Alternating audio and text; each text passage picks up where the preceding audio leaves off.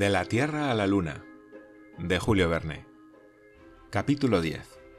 Un enemigo para 25 millones de amigos. Los más insignificantes pormenores de la empresa del Gun Club excitaban el interés del público americano, que seguía uno tras otro todos los pasos de la comisión. Los menores preparativos de tan colosal experimento, las cuestiones de cifras que provocaba, las dificultades mecánicas que había que resolver, en una palabra, la ejecución del gran proyecto le absorbía completamente. Más de un año había de mediar entre el principio y la conclusión de los trabajos, pero este transcurso de tiempo no podía ser estéril en emociones. La elección del sitio para la construcción del molde, la fundición del Columbiad, su muy peligrosa carga, eran más que suficientes para excitar la curiosidad pública. El proyectil, apenas disparado, desaparecería en algunas décimas de segundo, sin ser accesible a mirada alguna. Pero lo que llegaría a ser después, su manera de conducirse en el espacio y el momento de llegar a la Luna, no podrían verlo con sus propios ojos más que unos cuantos privilegiados. Así pues, los preparativos del experimento, los pormenores precisos de la ejecución, constituían entonces el verdadero interés, el interés general, el interés público. Sin embargo, hubo un incidente que sobreexcitó de pronto el atractivo puramente científico. Ya se sabe que el proyecto de Barbicane había agolpado en torno de éste numerosas legiones de admiradores y amigos. Pero aquella mayoría, por grande, por extraordinaria que fuese, no era la unanimidad. Un hombre, un solo hombre en todos los estados de la Unión, protestó contra la tentativa del Gun Club y la atacó con violencia en todas las ocasiones que le parecieron oportunas. Es tal la naturaleza humana que Barbicane fue más sensible a esta oposición de uno solo que a los aplausos de todos los demás.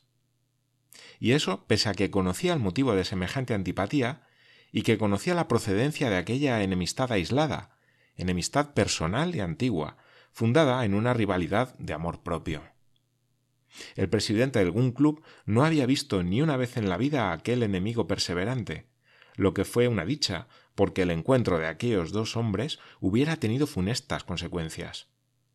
Aquel rival de Barbicane era un sabio como él, de carácter altivo, audaz, seguro de sí mismo, violento, un yanqui de pura sangre. Se llamaba Capitán Nicol y residía en Filadelfia. Nadie ignora la curiosa lucha que se empeñó durante la Guerra Federal entre el proyectil y la coraza de los buques blindados, estando aquel destinado a atravesar a ésta y estando ésta resuelta a no dejarse atravesar. De esta lucha nació una transformación de la Marina en los estados de los dos continentes. La bala y la plancha lucharon con un encarnizamiento sin igual, la una creciendo y la otra engrosando en una proporción constante. Los buques, armados de formidables piezas, marchaban al combate al abrigo de su invulnerable concha. El Merrimack, el Monitor, el Ram Tennessee, el Weckhausen lanzaban proyectiles enormes, después de haberse acorazado para librarse de los proyectiles contrarios. Causaban a otros el daño que no querían que los otros les causasen, siendo este el principio inmoral en que suele descansar todo el arte de la guerra y si Barbicane fue el gran fundidor de proyectiles, Nicol fue un gran forjador de planchas. El uno fundía noche y día en Baltimore, y el otro forjaba día y noche en Filadelfia. Los dos seguían una corriente de ideas esencialmente opuestas. Apenas Barbicane inventaba una nueva bala, Nicol inventaba una nueva plancha. El presidente del Gun Club pasaba su vida pensando en la manera de abrir agujeros, y el capitán pasaba la suya pensando en la manera de impedirle que los abriera. He aquí el origen de una rivalidad continua que se convirtió en odio personal. Nicol se aparecía a Barbicane en sus sueños bajo la forma de una coraza impenetrable contra la cual se estrellaba, y Barbicane se aparecía en sus sueños a Nicol como un proyectil que la atravesaba de parte a parte. Los dos sabios, si bien seguían dos líneas divergentes, se hubieran al fin encontrado a pesar de todos los axiomas de geometría, pero se hubieran encontrado en el terreno del duelo. Afortunadamente, aquellos dos ciudadanos, tan útiles a su país, se hallaban separados uno de otro por una distancia de cincuenta a sesenta millas, y sus amigos hacinaron en el camino tantos obstáculos que no llegaron a encontrarse nunca. No se podía decir de una manera positiva cuál de los dos inventores había triunfado del otro.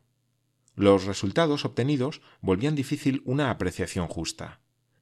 Parecía, sin embargo, que al fin la coraza había de ceder a la bala. Con todo, había dudas entre las personas competentes. En los últimos experimentos, los proyectiles cilindrocónicos de Barbicane se clavaron como alfileres en las planchas de Nicol, por cuyo motivo éste se creyó victorioso y atesoró para su rival una dosis inmensa de desprecio. Pero más adelante, cuando Barbicane sustituyó las balas cónicas con simples granadas de 600 libras, el presidente del Gun Club tomó su desquite. En efecto, aquellos proyectiles, aunque animados de una velocidad regular, rompieron, taladraron, hicieron saltar en pedazos las planchas del mejor metal. A este punto habían llegado las cosas y parecía que la bala había quedado victoriosa cuando terminó la guerra y terminó precisamente el mismo día en que Nicol concluía una nueva coraza de hierro forjado que era en su género una obra maestra, capaz de burlarse de todos los proyectiles del mundo el capitán la hizo trasladar al polígono de Washington, desafiando a que la destruyeran los proyectiles del presidente del Gun Club, el cual, hecha la paz, se negó a la prueba. Entonces Nicole, furioso, ofreció exponer su plancha al choque de las balas más inverosímiles, llenas o huecas, redondas o cónicas. Ni por esas. El presidente no quería comprometer su última victoria. Nicol, exasperado por la incalificable obstinación de su adversario, quiso tentar a Barbicane dejándole todas las ventajas. Barbicane siguió terco en su negativa. ¿A cien yardas? Ni a setenta y cinco. A cincuenta. exclamó el capitán, insertando su desafío en todos los periódicos. Colocaré mi plancha a veinticinco yardas del cañón, y yo me colocaré detrás de ella. Barbicane hizo contestar que aun cuando el capitán Nicol se colocase delante, no dispararía un solo tiro. Nicol, al oír esta contestación, no pudo contenerse y se deshizo en insultos. Dijo que la cobardía era indivisible, que el que se niega a tirar un cañonazo está muy cerca de tener miedo al cañón, que, en suma, los artilleros que se baten a seis millas de distancia han reemplazado prudentemente el valor individual por las fórmulas matemáticas y que hay por lo menos tanto valor en aguardar tranquilamente una bala detrás de una plancha como en enviarla según todas las reglas del arte. Siguió Barbicane haciéndose el sordo. O tal vez no tuvo noticia de la provocación, absorbido enteramente como estaba entonces por los cálculos de su gran empresa. Cuando dirigió a algún club su famosa comunicación, el capitán Nicol se salió de sus casillas, mezclábase con su cólera una suprema envidia y un sentimiento absoluto de impotencia. ¿Cómo inventar algo superior a aquel Columbia de novecientos pies? ¿Qué coraza podía idearse para resistir un proyectil de veinte mil libras? Nicol quedó abatido, aterrado, anonadado por aquel cañón, pero luego se reanimó y resolvió aplastar la proposición bajo el peso de sus argumentos. Atacó con violencia los trabajos del Gun Club, publicando al efecto numerosas cartas que los periódicos reprodujeron. Quiso demoler científicamente la obra de Barbicane. Empeñado el combate, se valió de razones de todo género con harta frecuencia especiosas y rebuscadas. Empezó a combatir a Barbicane por sus cifras. Se esforzó en probar, por A más B, la falsedad de sus fórmulas, y le acusó de ignorar los principios rudimentarios de la balística.